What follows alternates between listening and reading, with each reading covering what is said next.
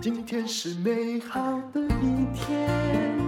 欢迎收听人生实用商学院。今天我们请到我们的好朋友叶秉成教授。叶教授你好，哎，hey, 各位听众朋友，大家好，淡如姐好。哎，你今天那个是怎样西部牛仔的打扮吗？你这样不像大学教授呢。讨张看乱，所以戴个帽子比较就 就可以就可以出门了这样子。好，你最近又出了一个课程啊，讲这个现代的父母很难当，所以应该怎么办？嗯，哎呀，这个问题其实真的是一个大问题呀，啊，呃。很少有父母说啊，我没问题，我我搞得很好，嗯，因为我这个我以前就演讲，常常在对家长演讲，我就常常讲一件事，我刚好全世界哦最可怕的一件事情，嗯，就是教养小孩，是啊，怎么说？就是说，因为我常常问一个问题，说你不管这个家长用什么方针教养小孩，嗯，啊，他要多久以后才开讲？嗯，最起码要二十年了，是啊，我就问有哪一个家长他会？那么洒脱说，在二十年后有一天说哇烂掉，对，不会那么洒脱。所以这个教养小孩，这个最可怕的说，哎，这个一旦你用什么方式教养下去，十年二十年过去以后，你没有办法再回来。就做做的不好，你又不哎对。但是父母的改变能力其实是很有限的。比如说我成长过程中，我爸妈也一直觉得我是个头痛人物，那还当弄干朗美亲亲。可是当然过了二十年，如果他们当时不管我说，一定会觉得还可以，是不是？但我觉得这就是你刚刚讲的那句话很有道理，就是中间他好像不能不管，但是有时候管那个孩子是超乎我们的能力。然后你有时候有的管法是拉仇恨，是在。拉拖他后腿，而不是在 push 他。但你自以为你在爱他，push 他，对不对？我我我觉得戴茹姐来讲这个这个很有道理。其实这个也是很多家长现在焦虑的来源啊。嗯、哦，我我常常在讲，就是说，其实我们从古代人来看，哈，古代不管在研究什么事情，哈，大概会有分两个层次。嗯，一个是道的层次，嗯，一个是术的层次。哦，道就是那个道理的道嘛，哈。是啊，术就是那个法术的术嘛，哈。啊，简单讲说，术就是在谈方法，嗯，啊，可是我们在看现在亲子教养，大很多爸妈的一个比较大的问题，就是说，大家好，小孩子发生什么事情，比如说今天，哎，这个人在学校他作业没有交，嗯，或是今天他的考试考不好，或是今天可能在学校被人家欺负了，嗯，爸爸妈妈在生活当中，小孩子遇到什么事情，爸爸妈妈就急着要找一个术。是。好说啊，这个要用什么方法？要解决这个嘛？哈啊，问题是你在网络上找哦，有很多专家，嗯，每个专家会提不同的术，嗯，好，然后所以你就变成说哦，孩子生活的大小事，每一件事情你都要去找某个专家的数，嗯，可是不同专家在这个事情上可能讲法又不一样，嗯，然后你就会很焦虑，哎，那到底是？A 专家讲的对还是 B 专家讲的对？而且这个是你说到爸妈的问题，他一定不会哈。这个家长生病在垂医先都不会只问一家，他先 Google 一下，然后问 A，然后用 A 的问题哦，又去问 B，用 B 的反面说法再来打 A。所以你有没有发现现在的医生跟专家越来越不敢给人家肯定意见，因为你提供的资讯可能很片面呐。嗯，对，没错。就是交付到淡如姐，所以爸爸妈妈自己又去找各种各家不同的说法啊，欸欸、啊，他就搞自己搞得很焦虑。那所以我们要解决这个问题，我在谈就是说，这一次我们在做的教养课程要谈的就是说道了。嗯，事实上，爸爸妈妈是技术，哎，而是里面那个系统，对那个心理的中心中心思想，哎，中心思想价值观。嗯，好，如果爸爸妈妈对于教养小孩那个中心思想跟价值观有确立的话，嗯，你其实不用找别人的术。你小孩子发生什么事情，该怎么应对？你其实自己就知道了。可是叶教授，我想请问你，嗯、你有两个孩子，对不对？嗯，那人家也会说，因为你基因好，你小孩可能没有问题。哦，不是这样，我们一向都被这样认为，对不对？啊，或者是啊，假设有人就说没有关系啊，反正你就是有钱找家教，有钱找什么资源，所以你也没有问题。但事实上，每个人的问题真的都有吗？你也有吗？你讲，就是说，可能淡如姐也知道，就是我在九年前啊，就是因为我们一直在谈中小学教育。就你那个无界数，对啊，你当一个大学教授，你有没有真的教中小学生嘛？嗯，啊，所以你之前谈这事情就没有说服力啊。嗯，所以九年前我那时候在谈说，我们在推动教育的改变的时候，我们要真的要去实践。嗯，所以我那时候办了一所实验学校，叫无界数，然后从。九年前我们是只有五个老师，四十个学生。嗯，到现在我们专任老师有四五十个专任老师。而且你说你自己的小孩一定要无条件来支持啊，当那个实验品啊，对不对？所以我们在前前后后已经，我想这九年哈，像现在我们学生有快三百个学生。嗯，我们有非常多的经验跟案例，就是说我们看到很多孩子过去他们的一些问题或状况，还有我们这个怎么样一陪伴他们一路走来到后来他们高中毕业申请大学。所以这些案例，我觉得呃，其实没有太多人可以像我们接触到这么多。那你可以讲一个吗？我相信这些案例，你可以告诉其他的家长说，怎么样建立那个道。你可不可以讲一个你觉得这些孩子中还算特殊的案例？我我觉得其实那个道，我就分享一个好了，就是说啊，我们一直在谈学习，爸爸妈妈像我们就举例来讲，常常跟朋友这样约吃饭或干嘛，对哈，啊，他就说哦，下礼拜不行。哦，下礼拜是我们家小孩那个下下礼拜要月考，所以下礼拜我们要哦，好像那全家就是要要要戒严一样啊，就是对，这我常听到有没有？说小孩要考试，我心想说，那这样是怎样都不用吃饭还是？对，就你怎么比你小孩还紧张？没错，啊，其实这个就是一个很错误的观念，就是说你如果说是高中，说高中的成绩还跟升大学有关了哈，小学的月考考多少分，嗯，就跟你升升高中升大学都没有关系啊。那其实我觉得大家对考试一个观念是很错误。就说你如果以我们在做办交易的时候，考试其实它是一个像鉴检的概念，就像我们去做鉴检，那我们就看哪边是红字，嗯，啊，看到红字你应该觉得说，哎，高兴，我抓到我的问题在哪里，对不对？我们赶快哦，脂肪肝或是干什么，你想办法去解决嘛，对。我们不会为了体检说啊，我接下来要体检，所以我这这个礼拜吃的很健康。不好意思，我真的看过这样的中年人哦，可能有五成哦。我就说，为了应付健康检查报告而才开始节制，然后哇，OK 了，然后又开始大吃了。但是这个就是因为健康检查是要帮我们抓到说你生活有哪个习惯是不好的，对你身体造成不良的影响。企图骗他，对，我们企图骗他。所以很多爸妈在面对孩子的考试，光是考试这件事情就可以谈很多，就是说。他们也是试着在骗自己，就是哦，我就是平常其实这个学校的月考是要考检验孩子，他这个孩子跟这个老师的教学有没有 match，然后这个孩子他的学习的习惯、学习的方法有没有。OK，好，能不能把这个学通？但是我们不是啊，我们就是哦，为了那个考试，事前特别做很多事情，然后我们试图看能不能从参考材料中去猜题啊，对对对，猜得到。其实很多父母在做这些事情啊。啊啊，他这样考一百分有意义吗？没有意义，没有意义。考一百分只是说哦，我想要考一百分，可是你小孩子学习方法、学习习惯有问题，你其实都不知道，对不对？嗯，所以这个就是一个举一个例子，就是说怎么样正确看待孩子的考试。所以最重要的是你的中心思想，而不是怎么样哦。我最其实我最怕看到人家说我就是这样把他教上哈佛的，或我家小孩都在台大。我心想你又怎样，对不对？事实上这可能不是你啊，没 你你未必有做到功啊。而而且应该这样讲，我觉得现在的爸妈哦，因为孩子生的少，嗯，大家其实都很想要都为孩子好啦。都想要为孩子多做些什么，想要做一个好的爸妈，所以这个用心是好的。可是问题是他现在去搞得很累，因为他就发现说，我生活大小事都去找各种的数的时候，他就觉得说很累。嗯。所以，我们其实是说要试图解决爸爸妈妈的焦虑，说你其实不用什么事情都找数，而且哈，其实我觉得这个概念很好，就是你要建立某种道，而且哈，后来发现每个小孩你要建立一种这个道，因为大家的形式不一样嘛，你找数你会应用不完呐。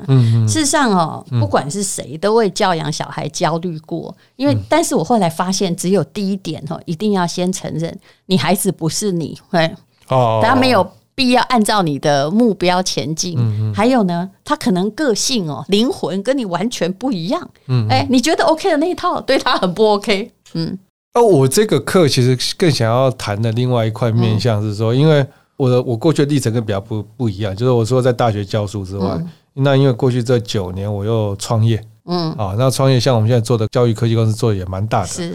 好，那因为我自己经这呃，你是说线上游戏那个 PaGamO 嘿，然后我这两年又有另外一个身份，就是因为台湾有大概四十家很成功的这些公司，像比如像那个 D 卡啊，好，或者像这个什么这个 Amazing Talker 啊、KKday 这些很多大公司的 CEO 们，我们有一个组织。啊，然后他们这前几年前年选我当会长啊，今年又选我当了。台大创新技术学院，这又是另外一个，不是我在谈的是。台湾一些很厉害的公司，像 KKday、D 卡这些公司们的 CEO，嗯，我们有一个自己的组织，是，然后有四十几家很厉害的公司，然后我这两年被选为会长，看起来是一个共同策略的商业集团。诶，不是，它比较像是一个 CEO 们彼此交流成长的一个组织。所以啊，所以这里面我会收集到台湾最厉害的一些公司的老板们，嗯，哦，CEO，我刚才讲像 KKday，他大家去旅游很多都有 KKday 啊，或者回来，那大家都会谈到说，哎，对，在业界的一些观察，嗯，那事实上，台湾的家长对于小孩子接下来，比如十年后、二十年后，这个台湾的业界现在需要的人是什么样的人，需要什么样能力的人，大家其实在这方面呢，我觉得很多的家长对这件事情是不是很了解，那所以我其实要。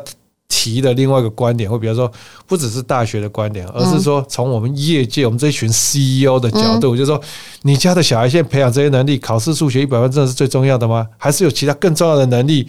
你在小的时候就应该要好好培养，因为那个可是他在长大以后。那是什么样的能力呢？我们当然知道，现在就你把眼光放得很小，就计较那考试几分第几名是很无聊。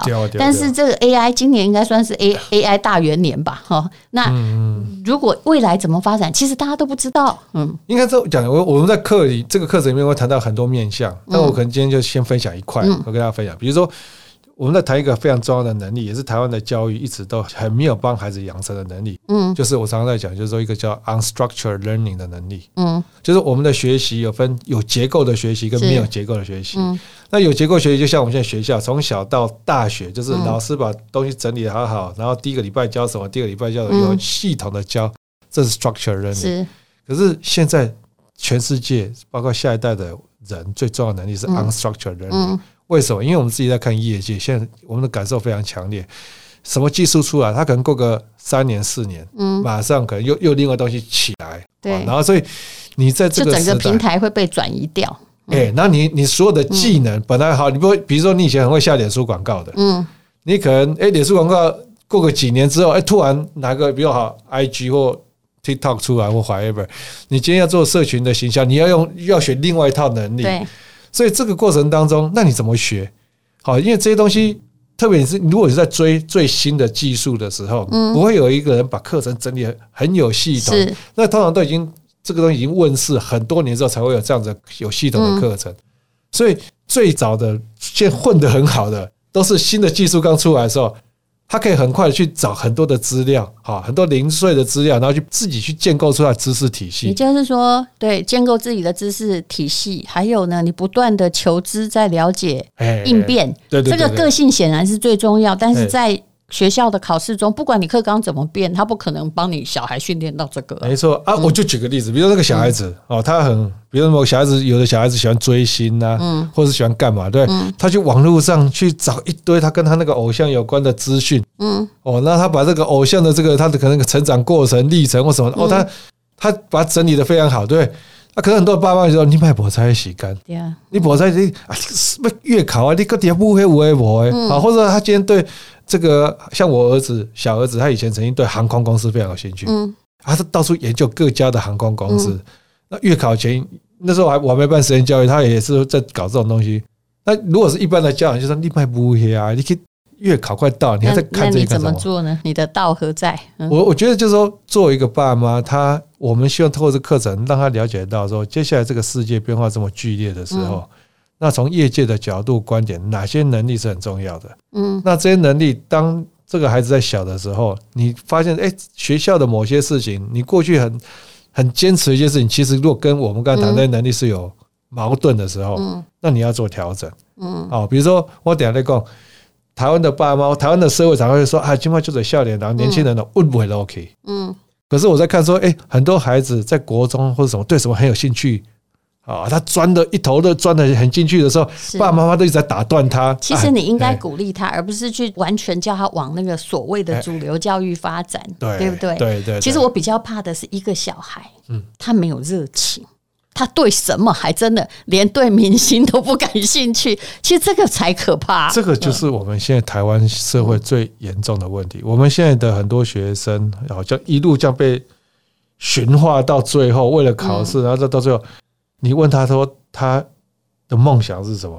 他想要做什么？爱东就对一片，嗯，就是就是完全没有想，或者说他就说他好累他现在就觉得我我压我只要没有压力，我就是快乐，然后他就没有嗯其他想追求的，这个是我觉得很可怕的。我也很怕家长其实是自己的观念的问题，他觉得以后找职业就是混口饭吃，有退休金，然后告诉一个二十岁的年轻人，你这样就好了。其实这是挺恐怖的。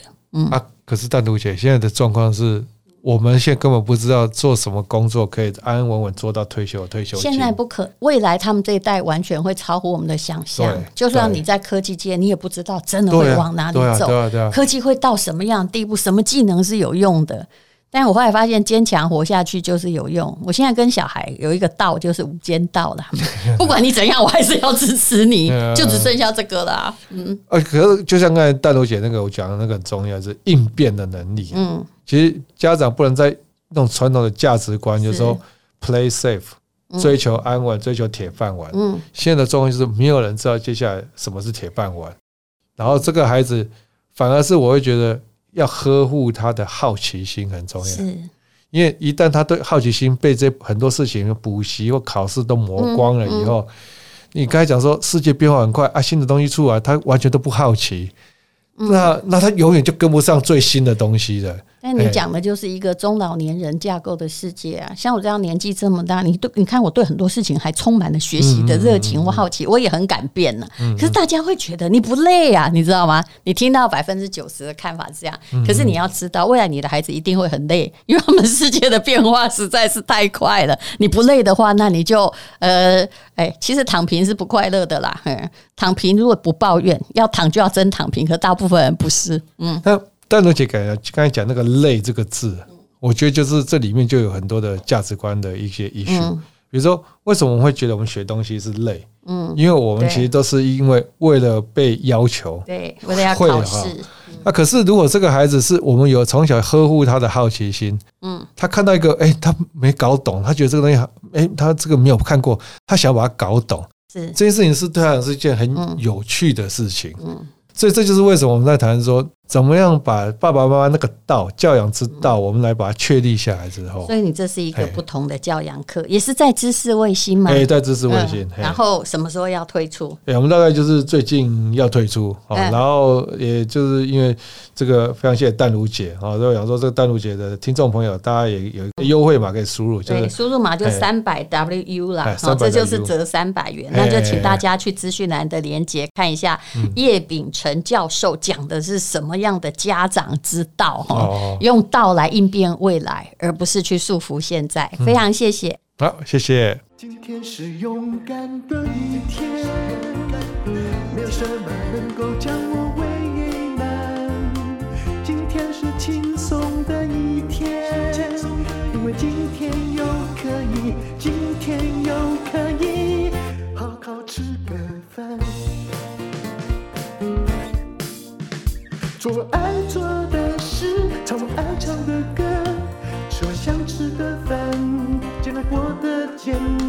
做爱做的事，唱我爱唱的歌，吃我想吃的饭，尽量过得简单，尽量过得简单。